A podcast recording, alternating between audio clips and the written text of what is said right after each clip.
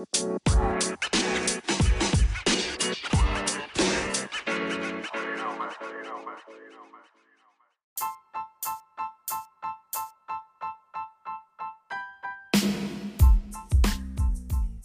mi, mi, mi, mi, mi, mi, mi.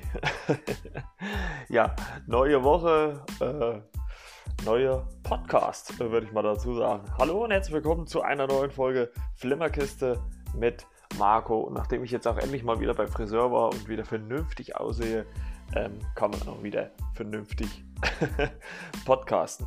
Ja, ähm, wie in der letzten Folge schon angekündigt, ähm, äh, möchte ich euch heute ja 100 Streaming-Tipps um die Ohren ballern. ballern. Ähm, gerade zu Zeiten äh, von Corona, glaube ich, ähm, ist das äh, nicht gerade verkehrt, weil es ja doch schon auch viele Filme ähm, gibt, ähm, die auch oftmals irgendwo runterfallen und natürlich auch an der Masse dessen, was so ähm, tagtäglich äh, äh, oder jede Woche re released wird, äh, re re released wird, ähm, untergeht. Und äh, deswegen habe ich mir hier eine äh, Liste geschnappt und ja, werde euch 100 Streaming-Tipps ähm, an die Hand geben. Ähm, ich habe einen Teil davon auch schon gesehen, äh, nicht alle, also das sind auch Streaming-Tipps, die ich mir selber auch zu Herzen nehme. Ähm, ich hoffe, ihr verzeiht es mir, wenn ich zwischendurch immer mal ähm, an meinem Kakao nippe und äh, um die Stimme ein bisschen zu ölen, denn irgendwie ist sie ein bisschen angeschlagen seit gestern Abend. Aber für euch bin ich natürlich gerne am Start. Ja, anfangen tun wir mit ähm, Cam. Also ich werde jetzt nur mal kurz erklären, ich werde jetzt hier kurz ein bisschen was dazu erzählen, äh, gerade über die Sachen, die ich ähm, selber auch schon ähm, äh, gesehen habe. Und ähm, ansonsten werde ich euch so einen kurzen Begleittext, den es dazu gibt, äh, durchlesen ähm, oder vorlesen. Und äh, ja, hoffe, habt, ihr habt da ein bisschen Spaß damit. Ja, wie gesagt, anfangen tun wir mit Cam. Ähm, der ist auf Netflix verfügbar, habe ich selber sogar auch schon gesehen.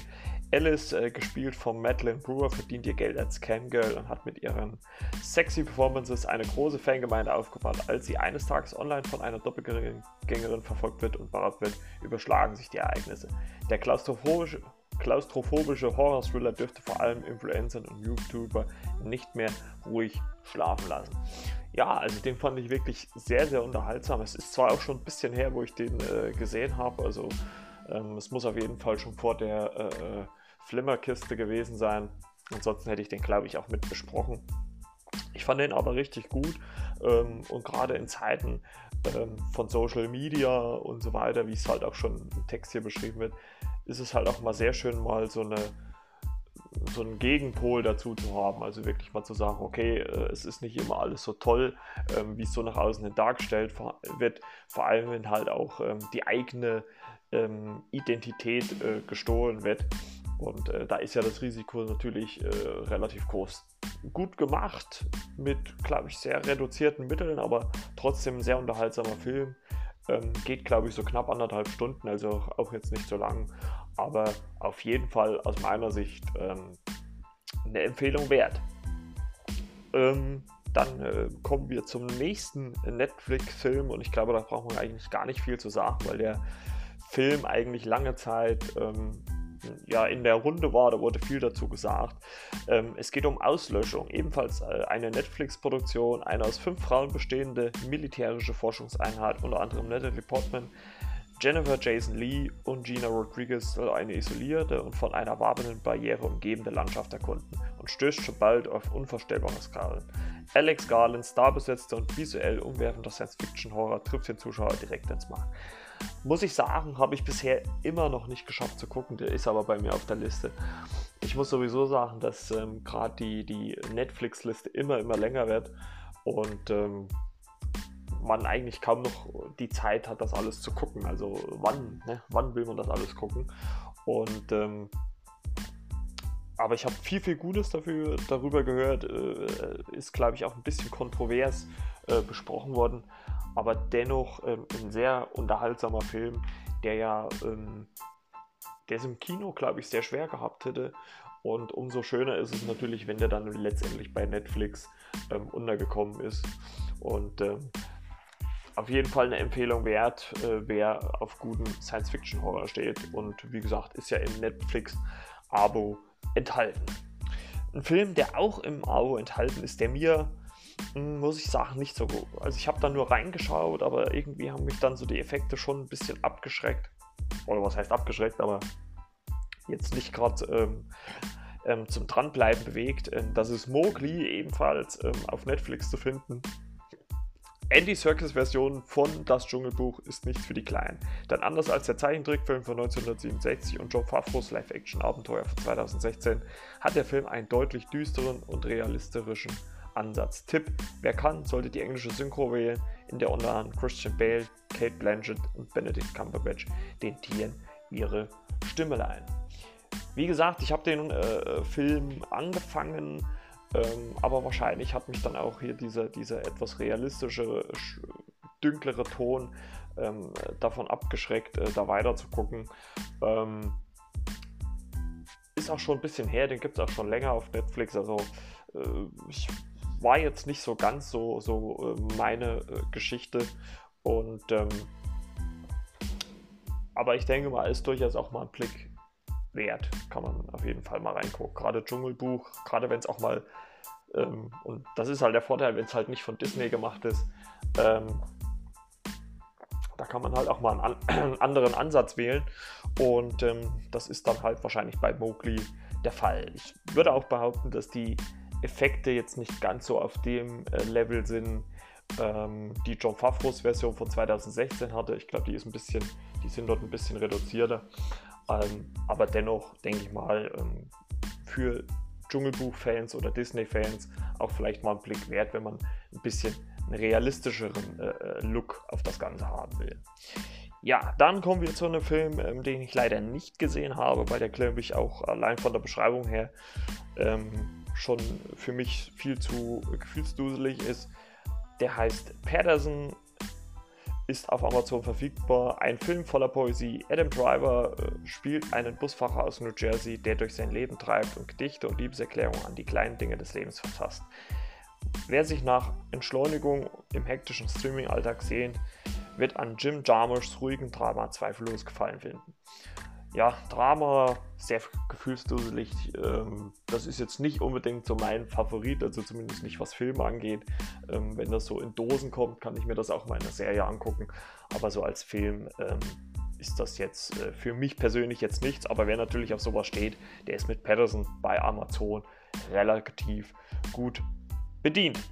Ja, das nächste Ding ist, glaube ich, braucht man, glaube ich, gar nicht allzu viel zu sagen. Das ist auf Netflix El Camino, ein Breaking Bad Film. Sechs Jahre nach dem Finale von Breaking Bad wird die Geschichte des Sympathieträgers Tracy Pinkman Aaron Paul zu Ende erzählt. Neben einem Wiedersehen mit bekannten Gesichtern, darunter auch Walter Heisenberg White, äh, gespielt von Brian Cranston, ist es vor allem Jessys emotionale Reise, die die Fernherzen höher schlagen lässt. Ja, habe ich viel, viel Lob gehört dafür, dass dieser Film äh, gekommen ist. Moment, ich trinke einen Schluck dass der für die Fans ähm, der Serie Breaking Bad äh, nochmal kam. Ich muss ganz ehrlich sagen, ich kann, ich, ich habe ein, zwei oder mal in ein, zwei Folgen so ein bisschen reingeguckt, äh, Breaking Bad. Ich, für mich persönlich ist das gar nichts. Also ich weiß nicht, ich kann da nicht länger dranbleiben oder sowas. Das fesselt mich nicht. Und ähm, das Phänomen muss man auch, oder muss ich auch ganz ehrlich sagen, habe ich auch bei vielen anderen Serien, die, die sehr bekannt sind, äh, wie Game of Thrones zum Beispiel, wo ich absolut, absolut keinen Zugang für mich finde, also wo ich nicht sagen könnte, ähm, das ist was für mich, da könnte ich reingucken, da kann ich was dazu sagen. Äh, ich weiß, dass es die Serien gibt, ich weiß, dass die sehr gehypt sind, aber ähm, so wirklich von großem Interesse sind die jetzt letztendlich für mich nicht. Also für Breaking Bad Films, äh, Breaking Bad Film, Breaking Bad Fans, langsam, ähm, ist das auf jeden Fall ein Blick wert.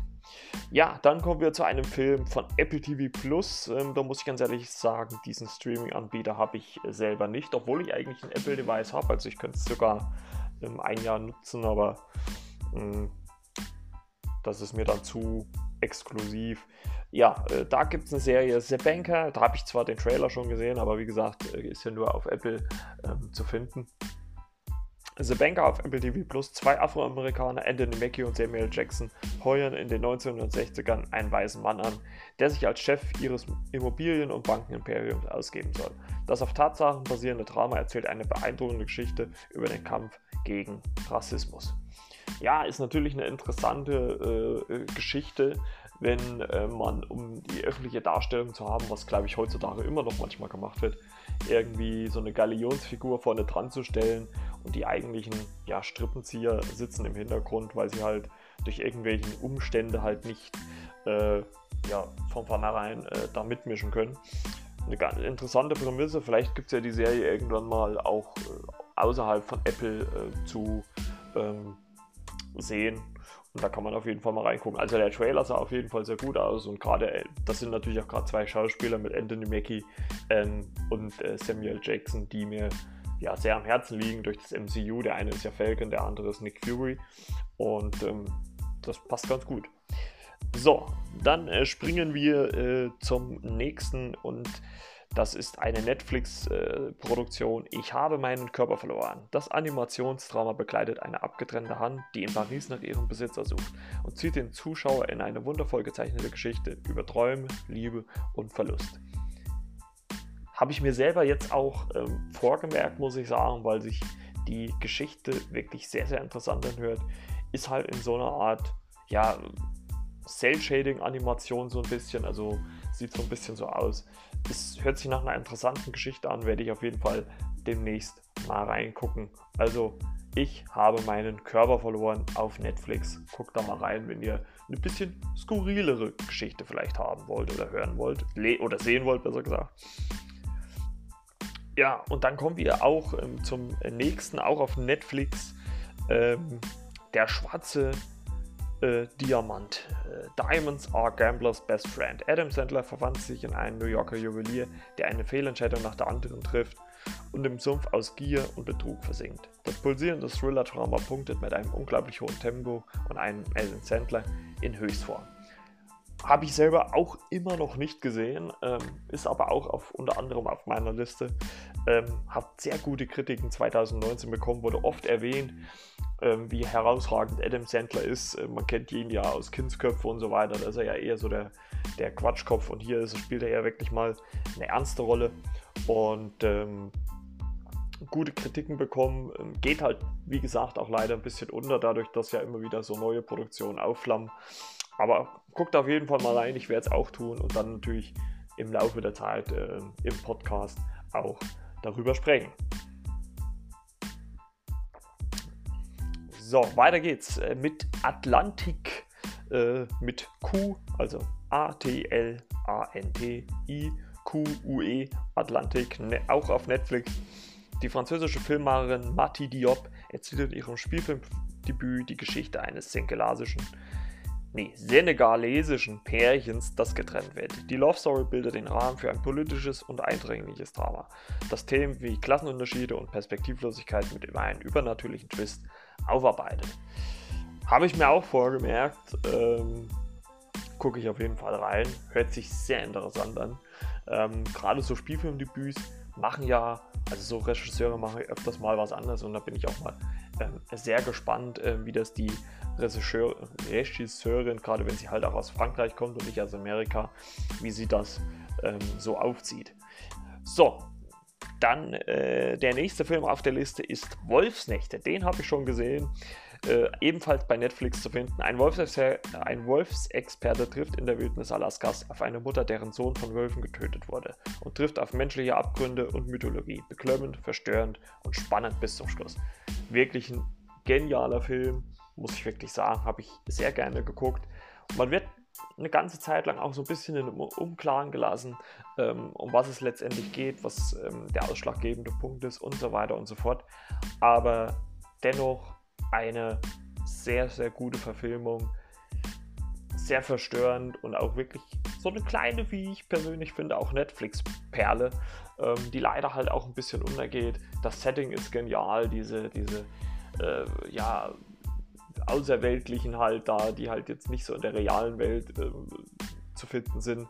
Das ist sehr, sehr gut gemacht, muss ich sagen. Also ähm, Jeffrey Wright spielt ja die Hauptrolle, ähm, den kennt man ja als Felix leider aus den James Bond-Filmen und äh, wirklich gut gemacht und auch sehr packend äh, inszeniert und auch teilweise sehr brutal, also auch nichts für äh, zart beseitete. Ähm, für nicht äh, zart beseitete ist auch der nächste Film, den ich auch gesehen habe und das ist äh, The Perfection, ebenfalls ähm, bei Netflix zu finden. Verstörender und blutiger Psychothriller über eine talentierte Cellistin, die mit aller Macht an einer renommierten Musikschule aufgenommen werden will. Äh,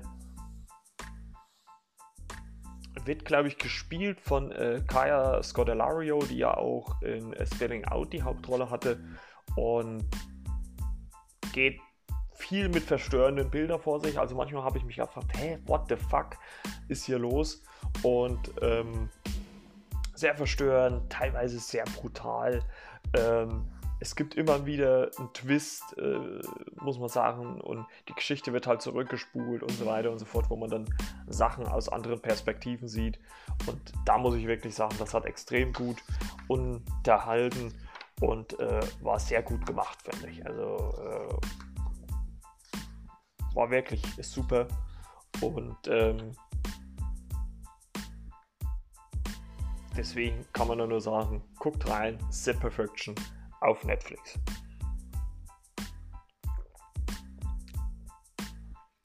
Ja, weiter geht es mit äh, Roma, eben, äh, ebenfalls auf Netflix zu finden. Drei Oscars, unter anderem bester internationaler Film, Heimster Alfonso Cuarons eindringliches Schwarz-Weiß-Drama über ein mexikanisches Kindermädchen in Mexiko-Stadt der 1970er ein. Und das völlig zu Recht. Roma ist bewegend, traurig und wunderschön. Ein Meisterwerk. Ja, und ich glaube für mich ein bisschen äh, zu intellektuell oder wie auch immer. Also äh, ich brauche eher so vielleicht mal eher so leichte Kost. Das liegt vielleicht auch daran, dass man halt ähm, die Streaming-Zeit natürlich ein bisschen ähm, nicht so ausgiebig hat. Ne? Und äh, da möchte man sich das natürlich auch ein bisschen vernünftig einteilen. Aber dennoch möchte ich natürlich Alfonso Cuarons Meisterwerk Anerkennung zollen. Also wer auf solche Art Filme steht, ähm, auf Dramas steht, der sollte da auf jeden Fall ähm, reinschauen weil qualitativ ist das definitiv ein hochwertiger Film. Nicht umsonst hat er ja äh, Oscars bekommen. Und äh, wer da Interesse dran hat, sollte auf jeden Fall mal reinschauen in Roma auf Netflix.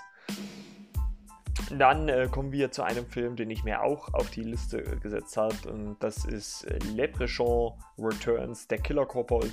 Leprechaun ist wieder auf der Suche nach Gold und geht dafür kreativ über Leichen. Ziemlich lustiger Horror-Trash. Ja, habe ich mir auch äh, habe ich mir auch äh, auf die Liste gesetzt. Ähm, hat sich, hört sich sehr spaßig an, vor allem wenn es halt auch mit Horror so ein bisschen lustiger umgeht. Äh, nicht so ernst wie teilweise andere Produktionen. Und ähm, wenn es so leichte, flockige Unterhaltung ist, so nebenbei, dann höre ich mir das sehr, sehr gerne oder gucke ich mir das sehr, sehr gerne an. Ja, nächster Film auf der Liste: The Cloverfield Paradox, äh, auch auf Netflix als großer Fan des von J.J. Abrams angelegten Cloverfields-Universum ist der ursprünglich als Scott-Partikel betitelte Sci-Fi-Action eine Pflicht für mich.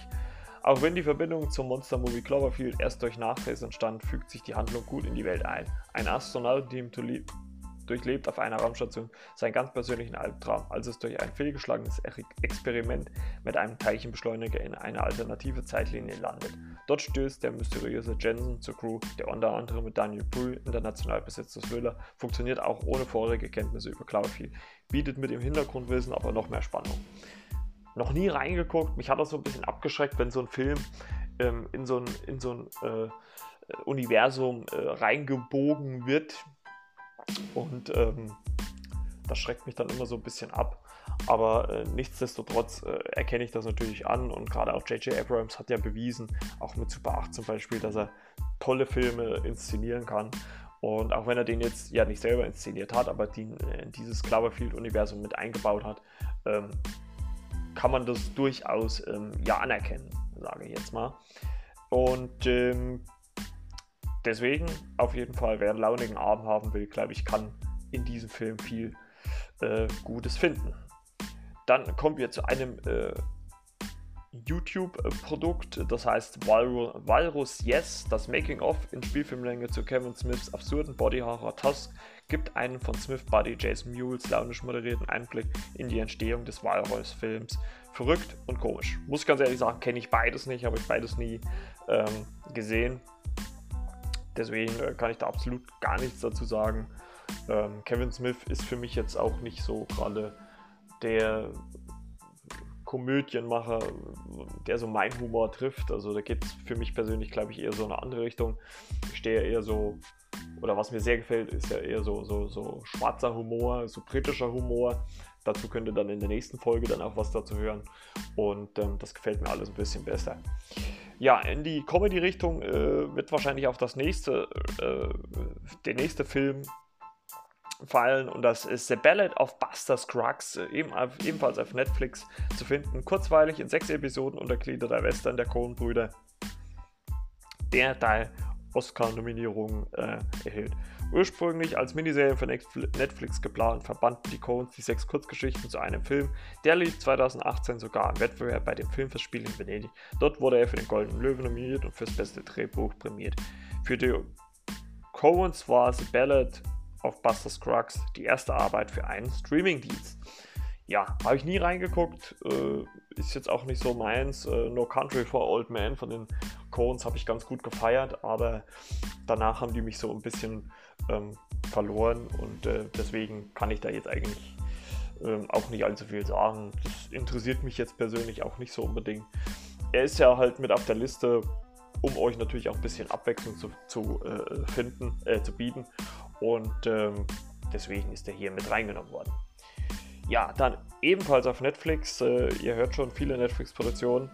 Gaga 5 Foot 2, wie ist Stephanie Joanne Angelina Germanotta alias Lady Gaga privat? Was passiert hinter den Kulissen? Vor, vor einer wichtigen Konzert, vor einem wichtigen Konzert wie der Halbzeitshow beim Super Bowl. Die Doku über die Oscar-prämierte Sängerin und Schauspielerin ist ungeschön und gewährt einen authentischen Blick auf die nicht immer einfache Arbeit eines Megastars, inklusive aller Launen Gagas. Ja, ähm, ich habe ja letztens schon mal Miss Americana ähm, mit Taylor Swift äh, besprochen und ähm, das wird wahrscheinlich in die ähnliche Kerbe schlagen, obwohl sich ja Frau äh, Swift, äh, Taylor Swift, die ich eigentlich auch sehr, sehr gut finde. Die hat sich sehr gut entwickelt. Ähm, äh, wahrscheinlich auch vielleicht ein bisschen anders ist, vielleicht auch ein bisschen in eine andere Richtung geht, aber dennoch ähm, finde ich solche Dokus auch immer unterhaltsam, weil sie ja dann doch mal so einen Blick hinter die Kulissen gewähren, den man normalerweise ja nicht sieht, wenn man ähm, in die Bravo oder Glanzblätter oder was weiß ich äh, reinguckt. Und deswegen von mir ist auf jeden Fall mal eine Empfehlung wert und äh, ja, auch ein Eintrag in meine Liste, die immer, immer länger wird. Ich weiß nicht, ich muss glaube ich mal äh, ein halbes Jahr Urlaub nehmen, um das alles mal nachzuholen. Aber jetzt kommen wir mal zu ein paar Produktionen, die ich auch wieder gesehen habe, wo ich ja wieder mal ein bisschen was äh, mehr dazu sagen kann. Einmal Parallelwelten, ebenfalls auf Netflix äh, zu finden. Die spanischen Netflix-Produktionen gelten immer wieder als Geheimtipp. So auch dieser stark inszenierte Science-Fiction-Zeitreise-Thriller, in dem Vera in ihrem neuen Haus eine alte Videokassette findet und dadurch mit dem jungen Nico, der im Jahre 1989 bei einem Autounfall starb, Kontakt aufnehmen kann. Plötzlich nimmt Veras Leben einen völlig neuen Verlauf.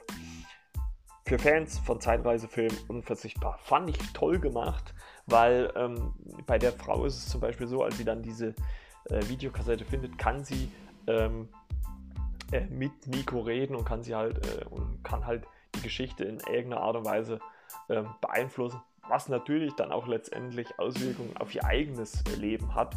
Und ähm, klar kann man vielleicht auch sagen, das ein oder andere Logikloch, ne?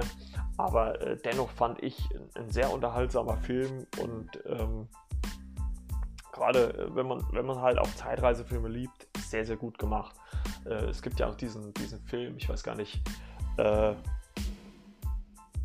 mit Dennis Quaid, äh, wo, wo ja diese, diese Funkgerät, wo halt quasi der, der Sohn mit dem Vater über Funkgerät äh, redet und ähm, so ähnlich ist es ja hier halt auch, bloß das Medium ist halt äh, eine VHS-Kassette. Und ähm, der hat mir wirklich sehr viel Spaß gemacht, vor allem weil halt auch äh, der Hauptdarsteller äh, der den Sergio in Haus des Geldes spielt, da auch mit von der Partie ist. Und äh, wirklich sehr, sehr gut gemacht und äh, ich kann das nur bestätigen. Also die, die spanischen Produktionen ähm, wie jetzt auch White Lines zum Beispiel. Oder auch Elite wird ja auch sehr gefeiert, was ich selber nicht gesehen habe. Das ist, ist, nicht so mein Geschmack. Ähm, es werden ja, kommen ja sehr, sehr gut bei Netflix an. Und äh, deswegen werden ja auch so viele, ich muss mich räuspern, produziert.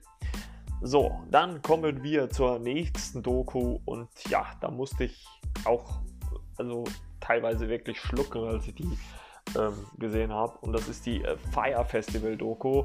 Ebenfalls auf Netflix zu finden, die enthüllende Dokumentation über das größte Musikfestival, das es niemals stattgefunden hat, lässt einen Kopfschütteln zurück. Verwundert muss man mit ansehen, wie dilettantische Planung der Veranstalter und eine unfassbare Naivität der zahlenden Besucher zum vielleicht größten Skandal der jungen Musikgeschichte führen. Absolut empfehlenswert.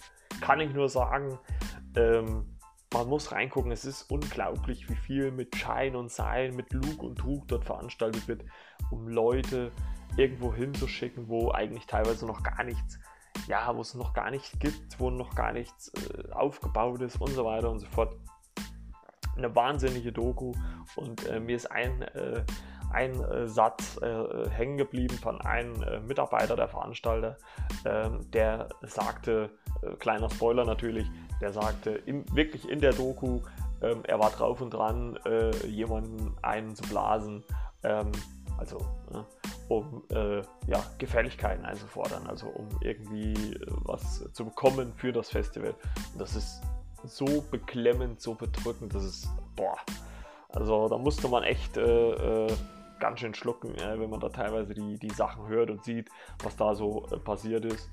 Und ähm, wie natürlich auch wo natürlich auch auf, aufgezeigt wird, gerade auch wieder durch die Instagram-Welt, wie, wie fragil sowas alles ist, ne? wie viel da inszeniert wird. Ähm, es gibt zum Beispiel ähm, zum Beginn äh, der Doku eine Situation, wo halt wirklich viele YouTube, Instagram-Stars dort äh, die Insel gekarrt werden, wo es halt diese eher Fake-Fotos gibt. Ähm, um dann halt die Leute dann über Social Media anzuheizen, dorthin zu kommen und dort einen Haufen Geld auszugeben.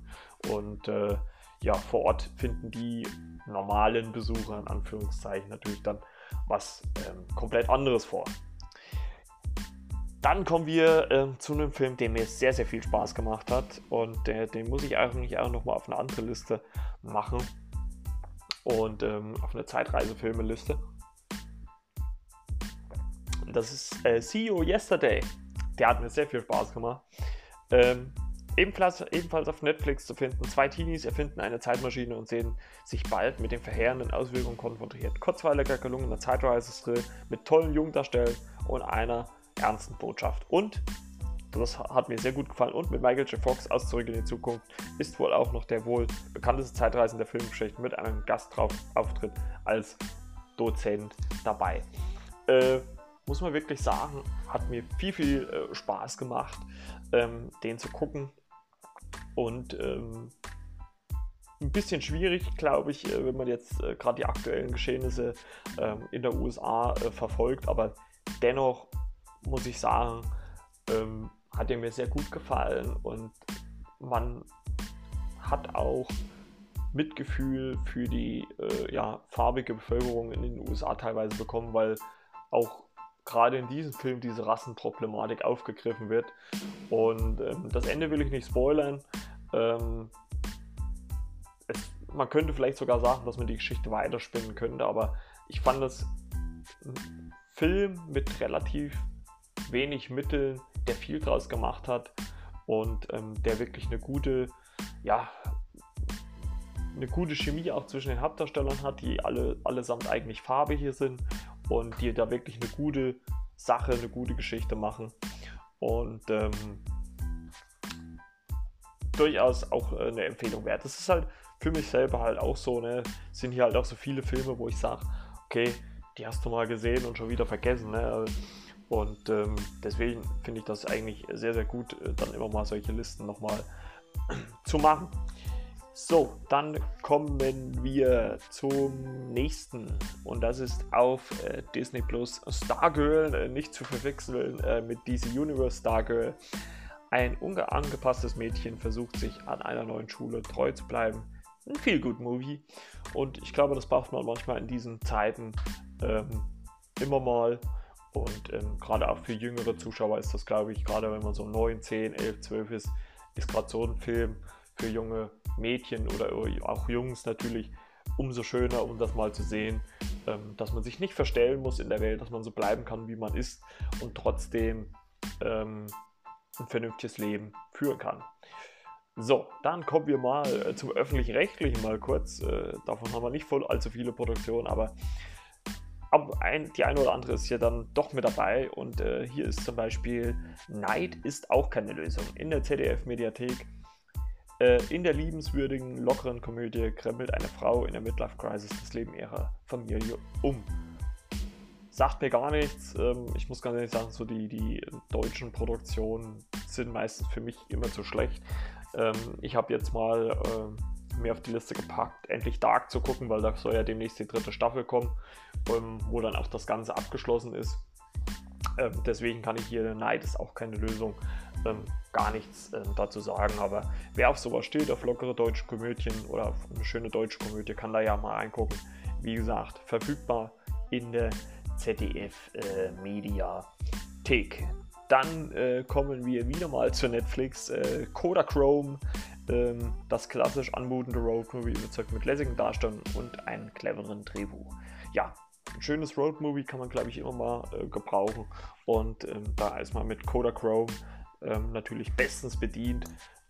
Vor allem, wenn es natürlich auch im Netflix-Abonnement äh, mit verfügbar ist. Der nächste Film ist äh, 37 Sekunden oder ja, 37 Seconds, äh, ebenfalls auf Netflix, die 23-jährige und an Zerebralparese leidende Yuma träumt davon, eine Manga-Künstlerin zu werden. Die japanische Filmemacherin Hikari begleitet in ihrem Gefühl und humorvollen Drama eine junge Frau auf ihrem Weg in ein selbstbestimmtes Leben. Und das ganz ohne Stereotype Storylines. Ist natürlich immer interessant zu sehen, ähm, wenn, man, wenn, man, äh, wenn Leute irgendwie ein Ziel verfolgen, ähm, die dann ja, vielleicht mehr äh, aus ihrem Leben machen wollen, als einfach nur jemand zu sein, der im, äh, im Rollstuhl äh, sitzt. Und ähm, nicht umsonst äh, gibt es ja solche äh, Dokus auch relativ häufig. Und ähm, das ist natürlich dann umso schöner, wenn es dann halt auch welche gibt, die äh, ja aufschlussreich sind darüber. So, der, die nächste Produktion ist Die Fischerin, ist in der NDR Mediathek äh, verfügbar. Ein stimmungsvolles und feinfühliges Drama über einen jahrelangen Vater-Tochter-Konflikt. Ja, wie gesagt, da sind wir so wieder bei der Sache deutsche Komödien. Ist jetzt nicht gerade äh, so mein Steckenpferd und deswegen kann ich da eigentlich gar nicht so viel sagen, außer vielleicht jetzt zum nächsten Film. Äh, wie gesagt, die Fischerin in der NDR-Mediathek, Drama, Vater-Tochter-Konflikt. Die nächste Produktion, Netflix, all die verdammten, verdammten, verdammten perfekten Tage. Netflix, was als gewöhnliches Love Story zwischen zwei Teachern, Elle Fanning und Justice Smith beginnt, entwickelt sich zu einem starken Statement für Toleranz und Akzeptanz für psychische Erkrankungen. Muss ich wirklich sagen, war ein toller Film ging mir persönlich sehr ans Herz, hat mich gut unter, unterhalten. Ähm, für mich persönlich auch wieder eine der besseren Netflix-Produktionen. Und ähm, wer sowas mag, kann auch gerne mal reingucken. Also gerade auch Elle Fanning und Justice Smith mag ich sowieso. Ähm, die spielen ja in etlichen Produktionen mit. Und der hat mir wirklich sehr, sehr gut gefallen. Und ähm, auf jeden Fall ein Blick wert. Blick wert ist mit Sicherheit auch der nächste Film, ähm, der allerdings auf einem anderen Streaming-Anbieter ist und nämlich auf äh, Disney Plus. Und das ist die Realverfilmung eines der wenigen Originals, die es jetzt auf Disney Plus gibt.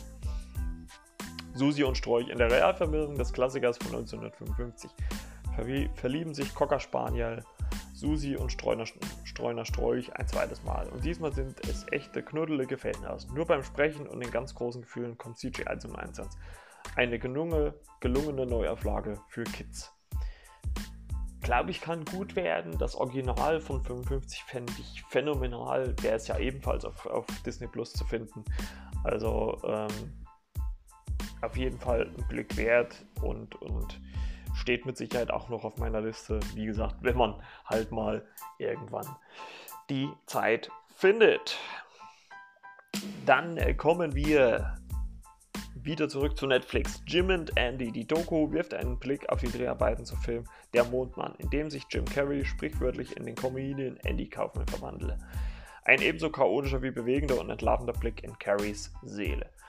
Äh, noch nie gesehen, auch habe ich jetzt auch, wo ich die Liste mir besorgt habe, äh, das erste Mal von gelesen.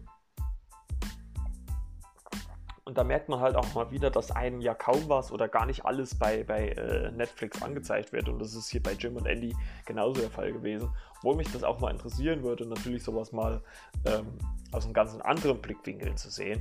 Und äh, umso schöner, dass es halt solche ja, Produktionen gibt und dass Netflix sowas an den Start bringt.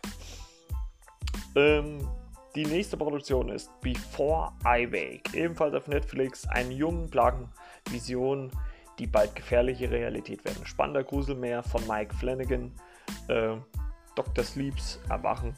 Ja, Mike Flanagan macht äh, viele Filme auf Netflix. Er hat auch Hush gemacht, er hat Spuk in Hill House gemacht. Also wenn das in die Kerbe schlägt, muss ich sagen, äh, ist das auf jeden Fall auch mal ein Blick wert. Gerade wenn man sich so schön gruseln kann, ist das, glaube ich, eine gute, schöne ähm, Geschichte. Dann äh, kommen wir zu die zwei Päpste. Anthony Hopkins und Jonathan Price schlüpfen in die Rollen von Papst Benedikt XVI. und Papst Franziskus unterhalten und unterhalten im, mit hintersinnigen und teils sehr witzigen Dialogen über die Probleme und die Zukunft der Kirche. Ähm, Habe ich nie reingeguckt. Ähm, ich bin ja selber nicht gläubig und ähm, muss ganz ehrlich sagen, das interessiert mich dann nicht so, selbst wenn das jetzt gut gemacht ist und vielleicht ein bisschen ähm, auf lustig getrimmt ist, ist das jetzt nicht gerade das, was mich jetzt ohne Ende ja, zum Hineingucken äh, bewegt. Deswegen, äh, wer auf sowas steht, auch natürlich mit vielleicht einer Prise Humor äh, verköstigt, äh, die zwei Päpste auf Netflix. Dann ebenfalls auf Netflix die Warnung. In dem fesselnden Thriller versucht ein Mann den Tod eines Kindes zehn Jahre im Voraus zu verhindern. Aha. Sehr interessante Prämisse. Äh, ob das auch wieder ein Zeitreise-Thema ist? Hm, mal gucken. Auf jeden Fall auch auf die Liste gesetzt. Äh, die Warnung auf Netflix. Ähm, auf Apple TV Plus äh, äh, gibt es Hala, also H-A-L-A, ein stimmiges Drama über die Beziehung eines Teenies zu ihren traditionellen pakistanischen Eltern. Das ist natürlich immer sehr interessant, wenn man ähm, dann mal einen komplett anderen Kulturkreis äh, nimmt und ähm, die quasi dann, ja, muss man ja sagen, wahrscheinlich in einem anderen Setting aus, war, aufwachsen, wahrscheinlich aus Pakistan. Ähm, die Eltern kommen aus Pakistan, das Kind ist in den USA geboren und wächst dort mit allen Annehmlichkeiten in den USA auf. Und ähm, das ist natürlich der äh, sehr großer Kulturclash natürlich, weil in Amerika natürlich auch vieles anders ist äh, wie äh, im Rest. Und ähm, deswegen denke ich mal auf jeden Fall auch einen Blick wert. Ebenfalls ein Blick wert ist, den, und den fand ich sehr, sehr gut, äh, auch eine tolle Komödie. Ich weiß gar nicht, ob die Netflix eingekauft hat oder selber produziert hat. Auf jeden Fall, wer gute Lacher will und Wills will, der sollte in Isn't It Romantic reingucken. Das Leben einer Zynikerin, Rebel Wilson, verwandelt sich nach einem Schlag auf den Kopf in eine jugendfreie Romcom. Unterhaltsamer, wenn auch leicht überdrehter Liebeskrammer. Aber wirklich phänomenal gemacht. Ich habe wirklich viel gelacht bei diesem Film. Ähm, wer da wirklich einen tollen, lustigen haben will, vielleicht auch mit ein paar Kumpels oder Freunden, Freundinnen, je nachdem, ähm, der sollte sich diesen Film auf jeden Fall reinziehen. Sehr toll gemacht, wie überdreht und, und komisch dann natürlich diese ja, Rom-Com in dem Sinne ist und äh, umso schöner ist es auch Rebel Wilson hier mal in voller Action zu sehen. Die ist ja immer so als Blödelise äh, bei diesen äh, Pitch Perfect Filmen und hier kann sie halt auch mal wirklich alleine im Fokus stehen und macht ihr Ding wirklich phänomenal gut. Dann ähm, kommen wir zum nächsten, ebenfalls auf Netflix, The Incredible Jessica James Eine warmherzige Komödie, die die Themen Romantik und Selbstverwirklichung frisch und realitätsnah angeht. Die titelgebende, erfolglose Bühnenautorin Jessica James ist noch nicht über die Trennung von ihrem Ex hinweg. Bei einem Blind Date lernt sie den frisch geschiedenen Boone kennen. Gemeinsam fragen sie sich, kann man in Zeiten von Social Media mit einer Trennung abschließen? Das ist natürlich eigentlich eine gute Frage. Ne? Ähm, ich kann natürlich viele, ohne jetzt Namen äh, nennen zu wollen, die das auf Social Media zum Beispiel dann insoweit handhaben, wenn damit irgendwie der Freundin, Partnerin aus ist, dort alle Bilder zu löschen. Wo ich auch immer so der Meinung bin, naja, aber es gehört doch trotzdem zu deinem Leben dazu. Klar will man dann vielleicht irgendwie, wenn man jemand Neues kennenlernt, ähm, dann nicht gleich irgendwie mit einer alten Flamme äh, noch, noch auftauchen. Aber dennoch muss man ja sagen, gehört es irgendwo mit zum Leben dazu und spätestens muss man, spätestens wenn man irgendwann mal in einer Beziehung ist, muss man ja vielleicht darüber reden, wenn da vielleicht sogar, ähm, ich sag mal im Endeffekt auch Kinder daraus entstanden sind oder so, ähm, gehört das ja genauso mit dazu. Und ähm, deswegen ist das eigentlich ein guter Ansatz. Ähm, finde ich mal äh, ganz interessant. Ja, äh, nächste Produktion, I.O. auf Netflix. Ähm, über den habe ich sogar schon mal aber ich glaube im alten Podcast noch drüber gesprochen, I.O. Eindringliches Sci-Fi-Drama um zwei Fremde, die auf der postapokalyptischen Erde auf eine gefährliche Reise begeben. Ebenfalls mit Anthony Mackie, den hat man ja vorhin schon mal. Und ähm, der ist dort auch wieder am Start. Ähm, ein überraschendes Ende. Also ich es, äh, hätte es anders erwartet, äh, als es kommt.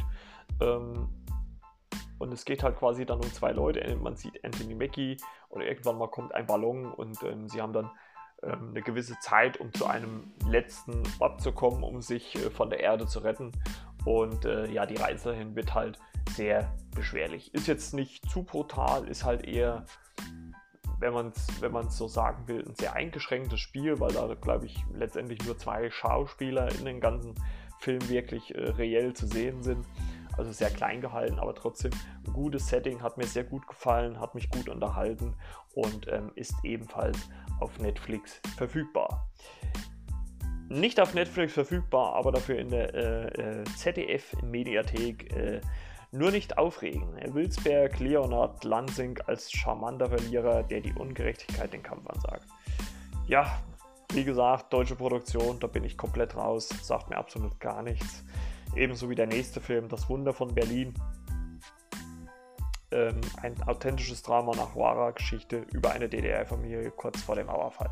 Hört sich ja interessant an, aber da extra in die ZDF-Mediathek zu gehen, hm, weiß ich nicht. Aber jetzt weiß ich zumindest, wo meine äh, Rundfunkgebühren äh, hingehen. Ähm, dann geht es äh, wieder zur nächsten Produktion, die mir allerdings auch nichts sagt. Äh, die Münzraub AG oder Münzraub AG auf Netflix, ein familienfreundliches, witziges Heist-Movie über Teenies, die ihre Schule durch einen Einbruch vor der Pleite retten wollen.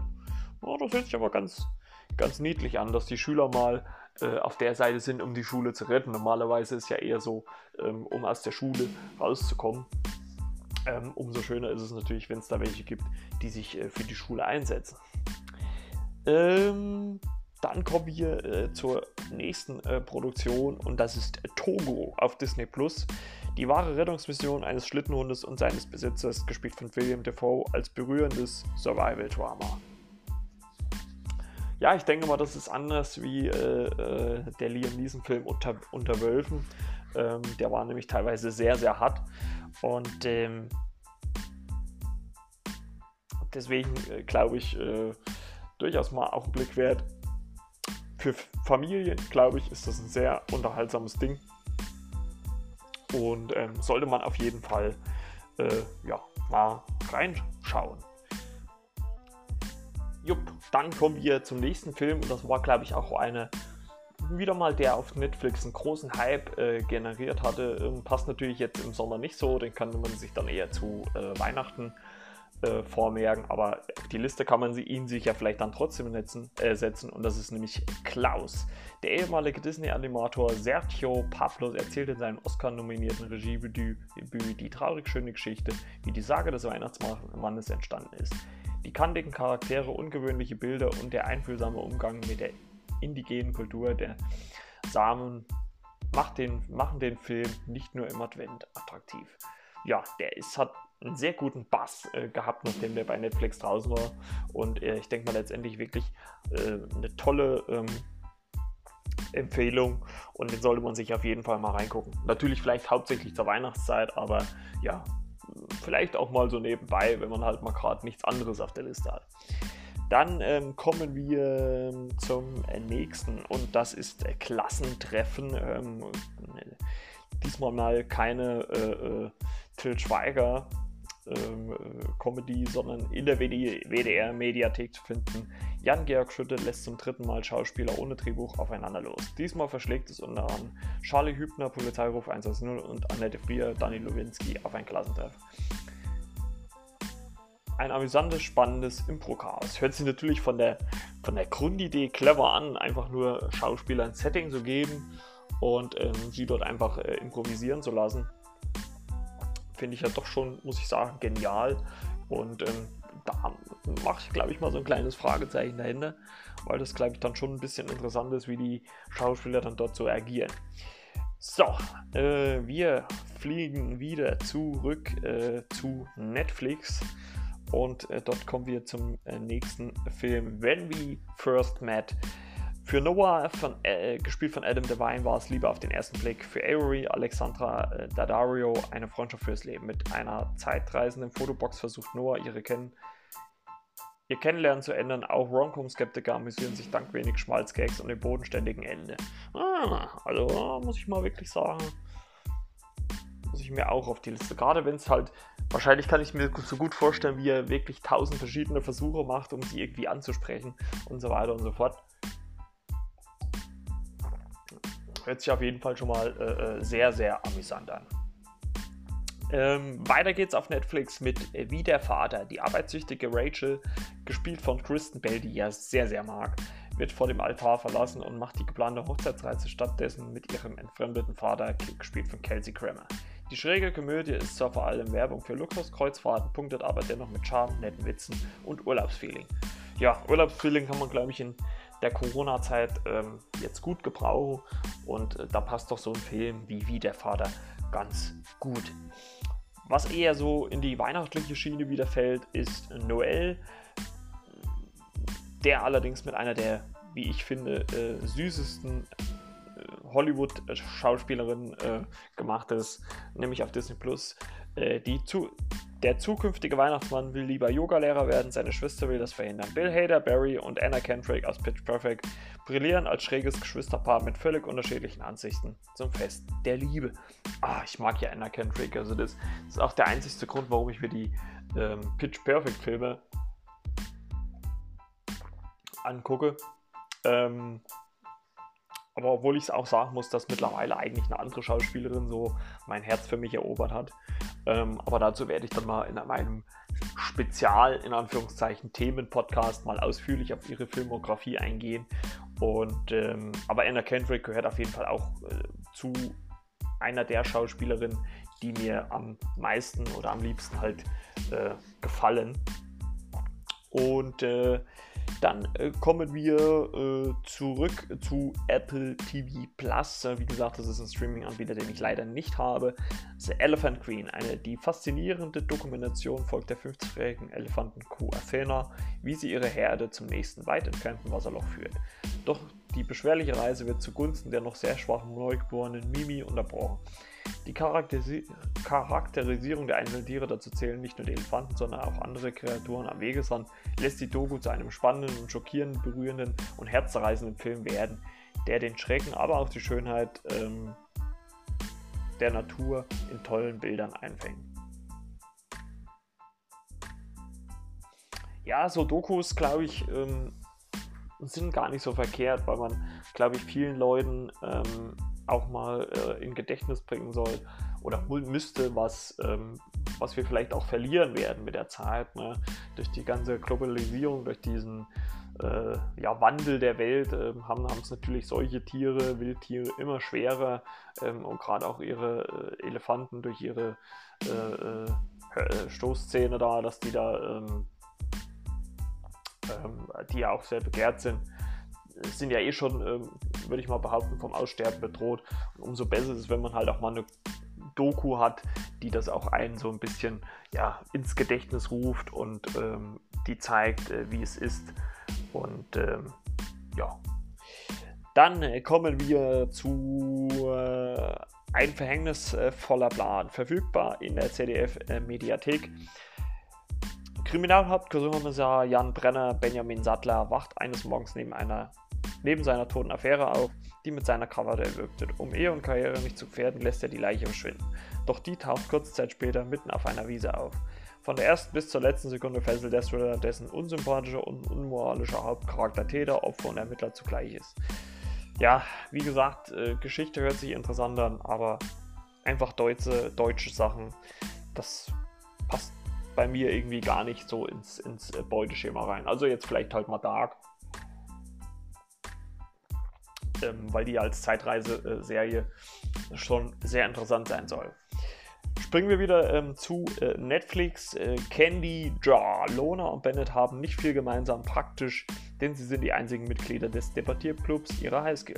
Doch als beide einen Vorentscheid gewinnen, müssen sie als Team weitermachen. Da sie als Vertreter derselben Schule nicht gegeneinander antreten dürfen, was Candy Jar von anderen Highschool-Filmen abtippt, ist sein Realismus. Die Hauptcharaktere durchleben wirkliche Probleme und gehen in den faszinierenden Debatten so unglaublich schnell gesprochen wie in realen Debattierclubs auf, ohne ein wilderes Leben zu vermissen. Ist natürlich mal interessant zu sehen, wie sich vielleicht Gegensätze zu anziehen. Habe ich auf die Liste gepackt. So, dann äh, weiter auf Netflix. Tell me who I am. Äh, ein Zwillingspaar wurde als Kinder missbraucht. Als der eine durch einen Unfall seine Erinnerung verliert, erfindet der andere für ihn eine schöne Kindheit, die es nie gab. Jahre später kommt die Wahrheit ans Licht. In dieser fesselnden Doku erzählen sie ihre Lebensgeschichte. Äh, das ist aber ja natürlich wirklich mal. Da muss ich ja wirklich mal eine interessante Prämisse, ne? dass der eine sein Gedächtnis verliert und sein Bruder erzählt ihm eine andere Geschichte, ähm, wie er letztendlich erwachsen geworden ist. Tell Me Who, who I Am auf Netflix. Ähm, vielleicht, ich, ich sehe schon, ich werde schon fast wahrscheinlich sogar noch zum, zum äh, Doku-Nerd, aber das hört sich wirklich mal sehr interessant an. Also ich werde mir die gleich mal raussuchen nachher und vielleicht schon mal in die erste Folge äh, reingucken. Äh, hört sich auf jeden Fall sehr, sehr interessant an. Ähm, dann kommen wir äh, zu Gas Casting John Burnett, ebenfalls auf Netflix es ist einer der rätselhaftesten ungeklärten Kriminalfälle der USA. An Weihnachten 1996 wurden die sechsjährige Schönheitskönigin jo John Bennett in ihrem Elternhaus ermordet. In dieser faszinierenden Doku wird den Hintergründen mit einem Kniff begegnet. Regisseurin Kit Green lädt Manson aus John Bennetts Umfeld zum Casting für einen fiktiven Spielfilm über den Fall ein und lässt sie ihre Sicht auf die Ereignisse erzählen und Schauspielern verstören. Ja, das hört sich auch schon sehr verstörend an muss man sagen. Äh, wenn natürlich die Leute, die vielleicht in, An in, Ansätzen was damit zu tun haben, äh, dann auch noch in diesem Film mitspielen, äh, ist das natürlich äh, ganz schöne krasse Geschichte, muss ich sagen. Und äh, nichtsdestotrotz ist das natürlich eine feine Sache. Dann kommen wir zu To the Bone, äh, Netflix. Eindringliches Drama über eine langjährige Magersuchtpatientin Lily Collins, die keine Unterstützung von der Familie bekommt und eine WG für essgestörte Teenager als letzten Ausweg wählt. Ja, Lily Collins äh, sieht man hier auch auf dem Bild. Uh, sieht auch sehr abgemagert aus. Ich weiß nicht, ob das so ein Film für mich wäre, weil mich das dann doch schon ein bisschen schockiert, inwieweit ja, die, die Leute dann halt irgendwie dazu kommen.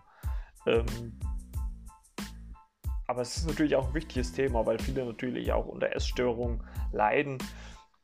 Und äh, man sollte das Thema natürlich letztendlich nicht unter den Tisch kehren. Ähm, das ist ja vollkommen klar. Äh, deswegen guckt da auf jeden Fall echt mal rein, ähm, wie mit dem Thema umgegangen wird. Ich habe mir das auf jeden Fall auch vorgemerkt und ähm, deswegen für euch wahrscheinlich auch ein äh, Tipp. Jo, der nächste Film ähm, auf Netflix äh, ist, glaube ich, äh, komplett entgegensätzlich. Äh, The Night Comes for Us. Äh, um ein Kind zu retten, flieht ein indonesischer Triadenkeller Joe Taslim vor dem Syndikat und wird von einem Vollstrecker Iko Uwai und einer Horde Handlanger gejagt. Fans der The Raid-Filme werden an den fein inszenierten Gruppenkämpfen und guten Performances in Timo Tajatos äh, blutigen, brutale Action-Thriller gefallen finden. Ja, ähm, kann ich bestätigen, ist definitiv nichts äh, für schwache Nerven. Ultra brutal, knüpft eigentlich, was die Gewaltdarstellung angeht, nahtlos an The Raid 1 und 2 an.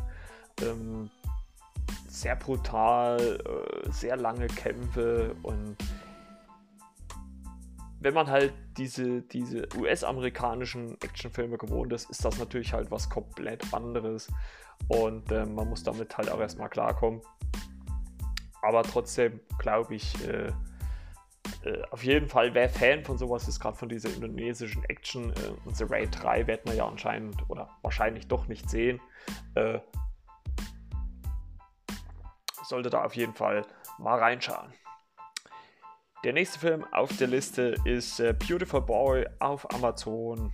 Basierend auf den Memorien des New Yorker Times Autors David Sheff und seines Sohnes Nick geht es um einen besorgten Vater seines, gespielt von Steve Carroll, seinen Crystal Mess-süchtigen Sohn Timothy Chalamet und ihren erbitterten Kampf gegen die Drogenabhängigkeit. Hervorragend fotografiertes und gespieltes Drama über eine schreckliche Sucht und eine leidende Familie mit gefühlvollem Soundtrack. Besonders die Vater-Sohn-Beziehung berührt ja, ist natürlich auch mal schön zu sehen, ähm, dass Steve Carroll ähm, auch was anderes kann, als immer nur der Blödel äh, zu sein. Und ähm, deswegen gerade äh, so ein Drama auch mal, also auch wenn das jetzt für mich persönlich nicht so äh, mein persönlicher Geschmack ist, aber äh, dennoch glaube ich, denke ich mal auf jeden Fall einen Blick wert. Ich werde es zumindest mal hier vormerken und ähm, da kann man das auf jeden Fall auch mal nachholen. Ebenfalls auf Amazon zu finden, Troop Zero. Eine Gruppe Sonderlinge schließen sich in einer Pfadfindergruppe zusammen, um einen NASA-Talentwettbewerb zu gewinnen. Charmanter Familienfilm mit einem gelungenen Mix aus Spaß und Ernst. Mit Viola Davis und Alison Janney. Äh, mit Sicherheit gut gespielt, gerade wenn es so Familienfilme sind, ist das auch mal was für einen Sonntagnachmittag oder äh, wie heute natürlich für Pfingstmontag, kann man sich den auf jeden Fall auch mal geben. Dann auf Amazon zu finden auch Brittany Runs a Marathon. Äh, die übergewichtige Brittany äh, Gillian Bell hat genug von Partys. Partys, Job und flüchtigen Beziehungen. Animiert von ihrer Nachbarin setzt sich ein ambitioniertes Ziel, den New York Marathon, inspiriert vom Leben seiner guten Freundin und früheren Mitbewohner Brittany O'Neill, inszenierte Regiedebütant Paul Owens Coleiso nach einem albernen Beginn eine bewegende Tragikomödie mit Du schaffst das Botschaft. Ja, ist ja immer irgendwie schön zu sehen, wenn ähm, Leute aus ihrem, ja, wie soll man sagen, angestammten äh, Setting ausbrechen und versuchen, sich irgendwie selbst was zu beweisen. Also ähm, kann man, glaube ich, definitiv ähm, auch schon mal äh, machen. Und gerade auch wieder so ein Regiedebütant, glaube ich, die gehen auch mal ein bisschen unkonventionelle Wege, ähm, schauen sich natürlich wahrscheinlich auch von anderen äh, Vorlagen ein bisschen was ab. Aber es hört sich auf jeden Fall gut an, gerade wenn es natürlich auch von, äh, von äh, äh privaten äh, oder richtigen Ereignissen geprägt ist, äh, hat das natürlich dann auch nochmal einen ganz anderen Hintergrund. Ähm, sehr, hört sich sehr interessant an. Auf jeden Fall mal vorgemerkt. Ja, dann ebenfalls bei Amazon zu finden äh, Suspiria. Luca Guarda Luca Guadagnigos Remake des Dario Argento-Klassikers von 1970 dreht sich um eine junge Tänzerin, gespielt von Dakota Johnson, die während der RAF-Zeit ein Stipendium an einer Tanzschule in Berlin erhält, die ein düsteres Geheimnis hegt. Atmosphärischer Horror, der weit mehr als eine bloße Kopie des Kul der kultisch verehrten Vorlage ist. Allein schon wegen Tildas Winden wie Need to Talk About Kevin in gleich drei Rollen. Ja, hört sich aber auf jeden Fall mal sehr klasse an. Auf jeden Fall kann man da auf jeden Fall äh, mal reinschauen. Ebenfalls reinschauen äh, sollte man in Outlaw King äh, auf Netflix zu finden. Das Historiendrama von David Mackenzie, Hello, der Hello High Water gemacht hat, handelt von einem schottischen König, Robert Gesch I, gespielt von Chris Pine, und seinem Guerillakrieg gegen den englischen König Edward I. Anfang des 14. Jahrhunderts. Intensive Schlachtfeldszenen und eine aufregende Kameraführung und das gute Spiel von Pine und Florence Pugh sind hier Trumpf. Ja, ist zwar nicht so mein Setting, allerdings hört sich das ähm, sehr gut an. Ähm, der nächste Film auf äh, Netflix ist Okja. Eine exzentrische Konzernleiterin, gespielt von Tilda, Swinton, hat man ja jetzt eben schon, plant die globalen Hungersnöte mit riesigen Superschweinen zu lösen. Die 14-jährige Mia äh, möchte ihren Freund Okja aber nicht zum Schlachthof überlassen. Quirliges Abenteuer mit einer satten Portion Gesellschaftskritik von Oscar-Preisträger Bong Joon-ho, der ja unter anderem Parasite gemacht hat, den ihr äh, im Juni auch auf Amazon äh, gucken könnt. Und äh, da werde ich auf jeden Fall, wenn der dann äh, draußen ist, auch reingucken, weil da über den wurde ja 2019 oder dies Jahr auch sehr, sehr viel geredet. Äh, ähm, um, unter anderem auch noch bei Amazon zu finden, ähm, The Big Sick. Ähm, aus der Kennenlerngeschichte von Kumal Nanjani, Silicon Valley und seiner Frau und Co-Autorin Emily V. Jordan macht der Regisseur Michael Showalter eine herzerwärmende Story um kulturelle und die religiöse Unterschiede, Tradition und das Finden der wahren Liebe. Kumal Nanjani spielt sich hier weitestgehend selbst. Seine spätere Frau wird von Zoe Kazan Seduce verkörpert. Ja, hört sich sehr gut an. Ist ja noch mehr aus dem echten Leben äh, gegriffen, wenn natürlich die Schauspieler auch selber das durchgemacht haben. Aber zumindest wissen sie dann wahrscheinlich auch, wie sie sich äh, in den Momenten auch ähm, gefühlt haben und können das wahrscheinlich am allerbesten ähm, dann rüberbringen. Dann ein Film, ähm, der äh, mich sehr bewegt hat, weil da auch einer meiner liebsten Schauspielerinnen mitspielt.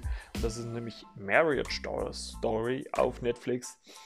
Ähm, erst waren sie das perfekte Ehepaar, doch nach vielen glücklichen Jahren geht die Ehe von Ex-Schauspielerin Nicole, Scarlett Johansson und Theaterregisseur Charlie, gespielt von Adam Driver, zu Ende. Anfangs noch gesittet, bricht ein erbitterter Streit aus, als Nicole sich die Hilfe einer Anwältin, gespielt von Laura Dern, dazu holt. Ein Trennungsdrama, das unter die Haut geht, ohne Längen und mit fantastischen Leistungen der drei Hauptdarsteller. Kann ich nur sagen, und ähm, ich bin ja äh, auch selber Scheidungskind und habe ähm, einiges äh, in der Richtung äh, mitbekommen.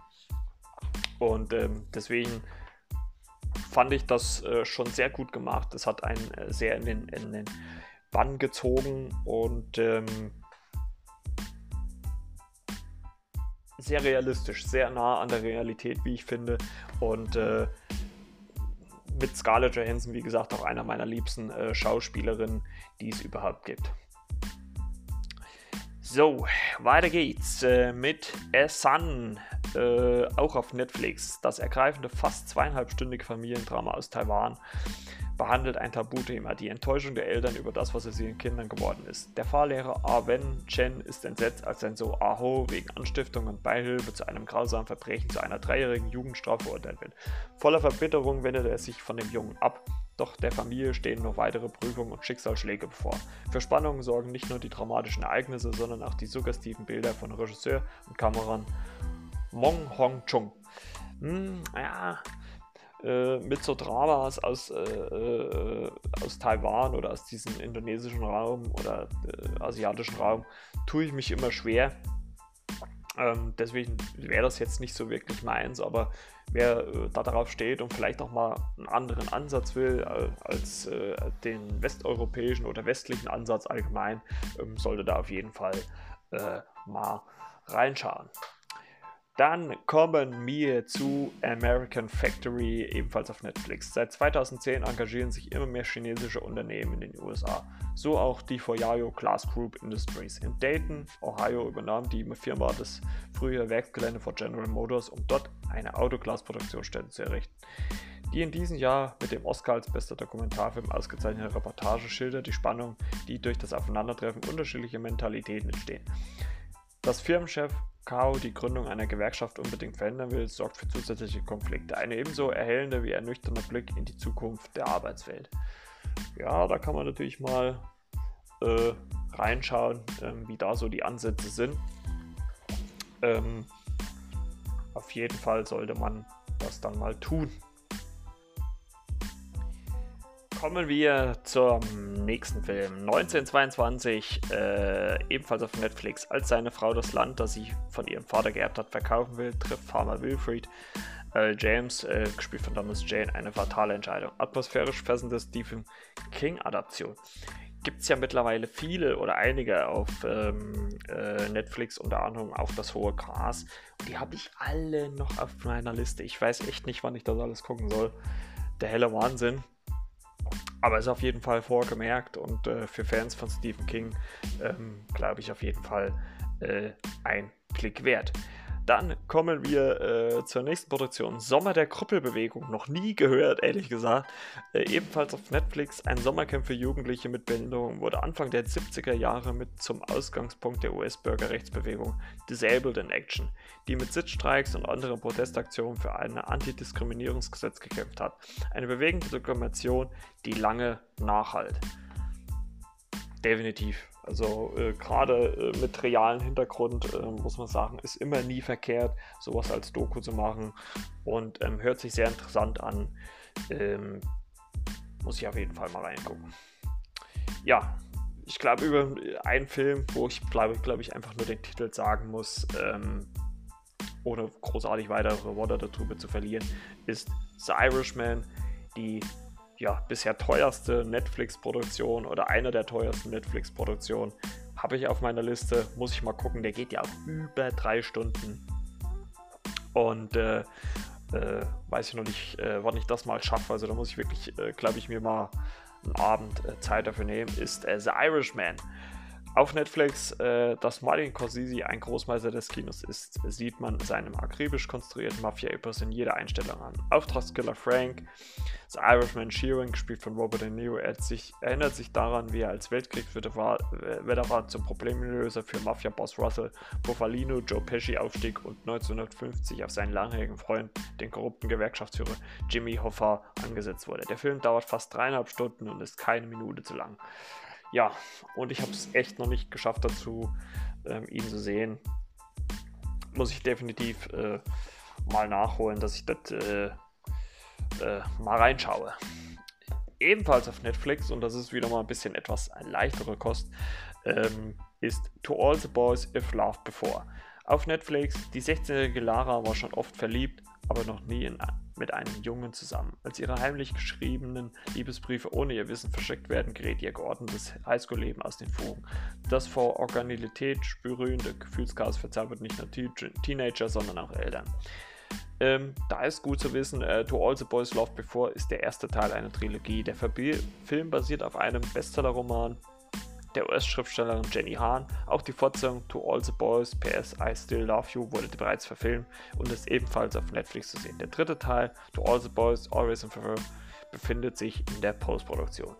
Ja, also eine schöne Trilogie. Äh, ich würde sagen, da kann man auch mal dann ähm, eine Folge drüber machen. Ne? Also äh, für euch Mädels ähm, da draußen, die auf sowas steht, To All the Boys, If Loved Before auf Netflix. Ähm, dann kommen wir zu einer äh, Doku, die, glaube ich, auch für meine kleine Schwester interessant wäre. Heal heißt die, ebenfalls auf Netflix zu finden. Äh, Gedanken und Emotionen führen zu erheblichen chemischen und physiologischen Veränderungen in unserem Körper. Eine positive Denkweise aktiviert unser Immunsystem. Die eindrucksvolle Doku zeigt, wie wir die angeborenen Selbstheilungskräfte des Körpers stimulieren, wie zerstörerisch negative Glaubenssätze für die Gesundheit sind und wie wir durch Meditation die Zusammensetzung unseres Blutes und die Hirnaktivität beeinflussen. Ja, hört sich sehr interessant an und ähm, gerade für äh, Leute, die halt äh, immer wieder äh, mit solchen Sachen zu kämpfen haben, glaube ich mal ein guter Blick wert, ähm, ob es dann halt auch äh, da andere Ansätze gibt. Und äh, da hüpfen wir auch gleich zur nächsten Doku und die hatte ich ja vorhin schon kurz erwähnt, äh, erwähnt bei der Lady Gaga Doku und das Miss Americana, äh, ebenfalls auf Netflix. Die berührend ehrliche Musikdoku schildert die Selbstzweifel und Versagensängste der Popsängerin Taylor Swift, die gegen sexuelle Belästigung kämpft und sich mit Donald Trump anlegt. Muss ich wirklich sagen, schöne Doku, hab mir die gerne weggeguckt. Geht auch gar nicht lang, die geht glaube ich nur ein bisschen mehr wie eine Stunde. Ähm, also wirklich, aber man kriegt wirklich viel, viel Information ähm, wie es auch äh, Taylor Swift so geht. Äh, natürlich auch äh, mit einem Vorfall, der sie äh, mit dieser sexuellen Belästigung, der sie bewegt hat. Ähm, hat mir sehr, sehr viel Spaß gemacht, ähm, das zu gucken. Und ähm, deswegen äh, kann man da auf jeden Fall mal reinschauen. So, dann kommen wir zu der 22. Juli, ebenfalls auf Netflix. In erschütterten Bildern erinnert Dorn-Regisseur Paul Greengrass an den Massenmord an 69 Jugendlichen auf der norwegischen Insel Utoya. Sein Film zeigt auch, was die Massaker für die Familien der Überlebenden bedeutet. Ja, ich glaube, wir können uns alle noch ähm, an diese Meldungen erinnern, ähm, als es damals dieses äh, Attentat ähm, äh, auf diese äh, Insel gab. Ähm, natürlich extrem tragisch, äh, dass da 69 Jugendliche ums Leben gekommen sind. Ich weiß gar nicht, also ich glaube, da muss man sich ja irgendwie den Moment nehmen, um, um sowas zu gucken, ähm, weil so als reiner Unterhaltungsfilm ähm, würde mir das, glaube ich, schon sehr schwer fallen, äh, wenn man dann die Hintergründe weiß oder auch sieht oder wie auch immer. Und ähm, ich glaube, da muss man sich halt wirklich äh, zusammenreißen, um den durchzugucken, weil man ja weiß, ähm, dass letztendlich dort äh, wirklich reale Menschen ähm, ums Leben äh, gekommen sind. Das ist halt ein Unterschied zu so einem Film äh, wie The Night Comes for Us, wo man weiß, okay, das ist alles Fiktion, das, die sind jetzt nicht wirklich tot. Ähm, da macht das da oder ist es da natürlich schon ein Unterschied.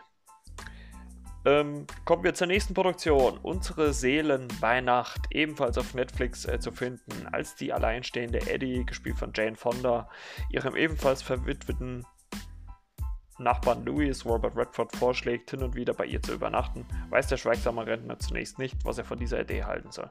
Als er zögerlich einwilligt, kommen sich beide schnell näher. Ritesha Batra vom Ende einer Geschichte erzählt von den Wunden der Vergangenheit, die nicht verheilt sind. Auf sanfte Weise beschreibt er die zaghafte Annäherung zwischen zwei einsamen Seelen. Ja, es ist natürlich dann halt auch so eine Geschichte, ne? wenn man halt äh, im gewissen Alter ist, ähm, ob man sich dann doch mal in irgendeiner Art und Weise ähm, zusammenrauft. Und ähm, deswegen ist das äh, gut zu hören und äh, gut zu sehen, wie äh, da Ansätze da sind, um sich das auch mal durchzugucken. Wäre jetzt wahrscheinlich nicht so mein äh, persönlicher Favorit, äh, aber dennoch glaube ich, ähm, kann man sich das äh, gerade auch mal gut rangucken. Dann äh, kommen wir zu the Shadow of the Moon. Äh, Netflix. Eine Serienmörderin macht Philadelphia unsicher. Erstmals 1981 und das blutige Tal wiederholen sich alle neun Jahre. Dabei dachte der Polizist Thomas Lockhart, äh, gespielt von Boyd Holbrook, die Killerin erwischt zu haben. Mit der Zeit kommt er hinter ihr unglaubliches Geheimnis. Der rasante Krimi entwickelt sich schnell zum Sci-Fi-Thriller und zu einem, mit einem interessanten Ansatz. Habe ich selber gesehen. Ähm, ich weiß gar nicht, ob ich da im Podcast schon, ich glaube, da habe ich im Podcast schon drüber ähm, gesprochen. Ähm, könnt ihr euch aber auf jeden Fall mal geben. Ist sehr interessant. Müsst ihr mal vielleicht auf die eine der älteren Folgen äh, reinhören. Ähm, auf jeden Fall gut gemacht und hat auch einen Twist am Ende, äh, der auch sehr überraschend kam.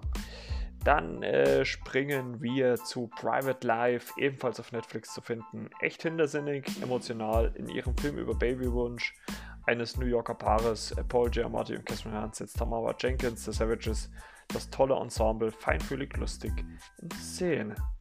Hm nicht schlecht. Ähm, dann kommt wieder ein Film, den kann ich ganz schnell abhandeln, weil ich da schon im Podcast drüber gesprochen habe. Das ist der Schacht auf Netflix. Einfach mal reingucken oder eine der letzten Folgen hören. Wer Snowpiercer oder SimCube mag, dem dürfte dieser gnadenlose Überlebenskampf in einem isolierten System gefallen. Eine dystopische Metapher für die zerstörerischen Kräfte des Kapitalismus, die das Kollektiv und die Solidarität beschwört. Also, wie gesagt, habe ich in einer der letzten Folgen schon drüber gesprochen könnt ihr ja gerne mal reinhören, wenn ihr äh, da eine ausführlichere Meinung haben wollt. Ja, ich mache ein bisschen schneller jetzt, äh, weil wir sind schon über eine Stunde.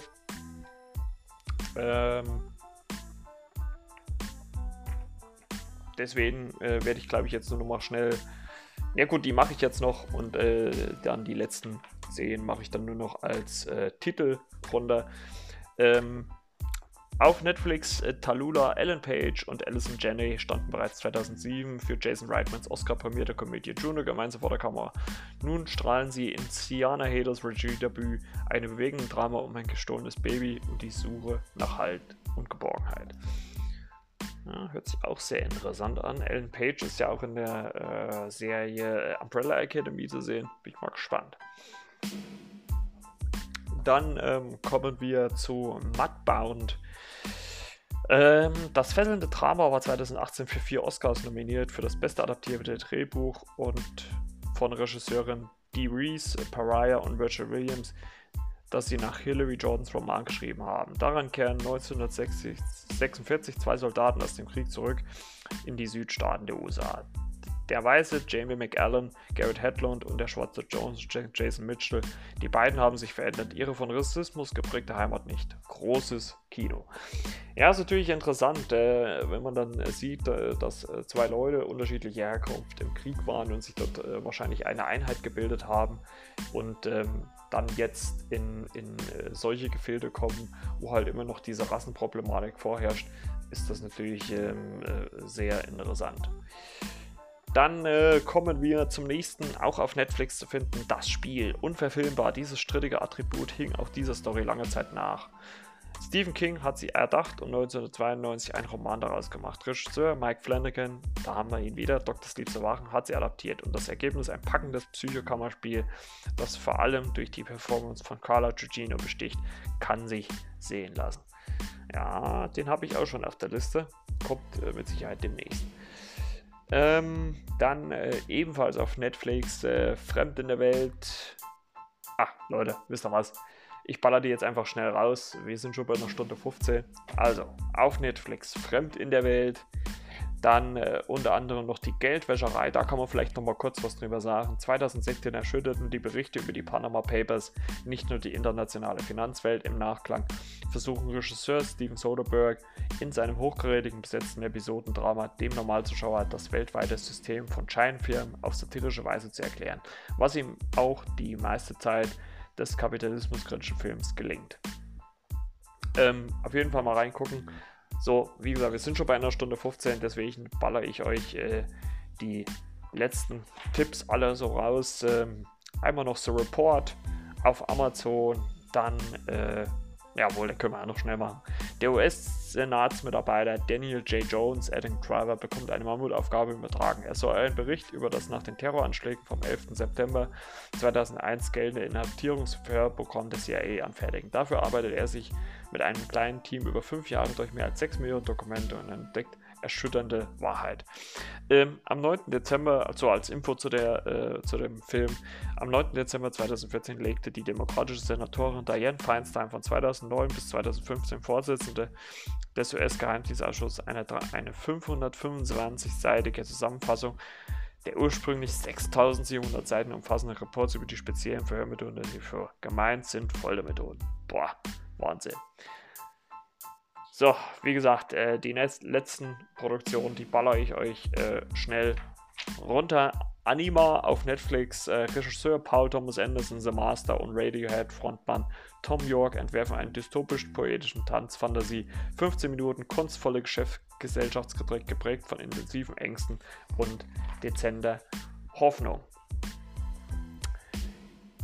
Dann auf äh, äh Netflix äh, zu finden The Dirt. Ihre Musik muss man nicht mögen und diese wilde und oberflächliche Musikbiografie auch nicht, aber der Spaß, den die Jungs der mittelmäßigen Metalband Metal Crew um Tommy Lee, gespielt von Machine Gun Kelly und Nicky Six, Douglas Booth hatten, wirkt sehr ansteckend. Highlight der Auftritt von Tony Cavallero als Ozzy Osbourne. okay. Dann äh, ebenfalls auf Netflix äh, Lost Girls, das Tatsachendrama um eine Mutter in prekären Verhältnissen, die ihre verschwundene Tochter sucht, lässt niemanden kalt. Dann äh, Beasts of a Nation, den habe ich auch schon gesehen. Ne, Beast, Beasts of No Nation auf Netflix mit House of Cards bewies Netflix, dass man Serie kann. Diese Kindersoldatendrama mit Idris Elba bewies erstmals die Filmtauglichkeit des Streamingdienstes, sorgt immer noch für Gänsehaut. Kann ich nur bestätigen, ist wirklich so Beasts of Nation, es äh, geht wirklich unter die Haut. Dann äh, ebenfalls ähm, auf Netflix äh, Between Two Ferns, äh, die Filmversion der Interviewshow mit Zach Galifianakis hält das Gaga-Niveau von funnyordie.com. Ähm, dann ein Film, der lief, äh, der kam letztes Frühjahr schon, aber mit einer der besten Actionfilme auf Netflix. Triple Frontier, die vier Kinostars Ben Affleck, Oscar Isaac, Charlie Hunnam und Pete Pascal in einem Actionfilm. Noch Fragen? Ja, ich glaube nicht. Äh, wirklich sehr gut gemacht. Dann ebenfalls auf Netflix Dumplin, äh, Willow Dean stark, Daniel McDonald, Danielle McDonald äh, entspricht nicht dem dürren Körperideal, macht aber dennoch bei einer Misswahl mit. Klischee, frei und herzig. Ähm, dann Die Kunst des toten Mannes, ebenfalls auf Netflix. Ähm, die Kunstmarktsatire hat zwar das Tempo nicht erfunden, doch so skurrile Rollen haben Stars wie Jake Gyllenhaal oder Tony sonst selten. Dann ein Film, über den letztes Jahr, oder ich weiß gar nicht, wann der kam, doch ich glaube letztes Jahr Dolomite is My Name auf Netflix sehr viel geredet wurde, äh, ist, äh, wie gesagt, Dolomite is My Name mit Eddie Murphy, äh, kennt man ja aus Beverly Hills Cop, spielt sein Vorbild, den Comedian Rudy Ray Moore und liefert eine Meisterleistung ab. Und ja, seitdem ist er natürlich auch wieder ein bisschen mehr im äh, Gespräch muss man natürlich äh, wirklich sagen. Und seitdem wird ja auch über äh, Beverly Hills Cop 4 äh, äh, gesprochen. Dann äh, ein Film, der mir auch gefallen hat, The Babysitter. Netflix äh, verfügbar, auf Netflix verfügbar. Die sexy krasse Horrorphase mit Samara Weaving als mörderischen Kindermädchen ist ein Fest für Genrefans. Eine Fortsetzung könnte noch 2020 kommen. Oh, das freut mich aber sehr. Samara Weaving, die hat ja auch bei Ready or Not mitgespielt und äh, die fand ich in The Babysitter sehr, sehr gut. Ähm, und ein Film, den ich ja äh, vorhin schon äh, erwähnt habe, ähm, im hohen Gras, äh, Horrorspezialist äh, Vincenzo Nathalie äh, Cube verfilmt den rätselhaften Roman von Stephen King und dessen Sohn Joe Hill. Ein Geschwisterpaar wird durch die Hilferufe eines kleinen Jungen in ein großes Feld mit hohem Gras gelockt und findet irgendwie nicht mehr heraus. Und dann taucht noch Patrick Wilson auf. Wie gesagt, habe ich auch auf meiner Liste, kommt demnächst bestimmt. Also immer noch genug Stoff äh, für äh, ja, Folgen. Deswegen äh, jetzt noch mal kurz äh, so ein paar eingekaufte Dinge. Einmal Cold War auf Netflix, Call Me By Your Name ähm, oder The Clawfish Killer auf Amazon, Systemsprenger auf Netflix, auch da ein sehr guter, gut gehypter deutscher Film. Free Solo auf Disney Plus, ähm, auch eine Doku. Ähm, aus dem Nichts auf Netflix, The Invitation auf Netflix, ähm, der Vigilante mit Oliver White auf Sky, Hell or High Water auf Netflix ähm, oder auch E.T. auf Join Plus. Boah, jetzt ist meine Stimme heiß und äh, sie ist auch weg. Ich muss auch mal einen Schluck trinken, tut mir leid. Aber das waren jetzt äh, 100 Streaming-Tipps. Ey Leute, sorry, dass ich jetzt zum Schluss so schnell gemacht habe. Aber es ging jetzt wirklich nicht mehr. Ich habe äh, wohl gestern Abend ein bisschen zu viel gebrüllt. Ich hoffe natürlich trotzdem, äh, dass euch die Folge äh, gefallen hat. Abonniert mich, äh, schreibt mich an, wenn ihr auch vielleicht irgendwelche Tipps habt, wenn ihr äh, Kritik habt. Äh, wir hören uns dann nächste Woche wieder. Ja, so langsam kommen wir ja auch äh, der Geburtstagfolge näher, aber pst, noch nicht weiter verraten. Ich äh, bedanke mich, dass ihr zugehört habt und äh, wir hören uns dann nächste Woche wieder, wenn es wieder heißt Flimmerkiste mit Marco. Macht's gut, ciao, ciao, euer Marco.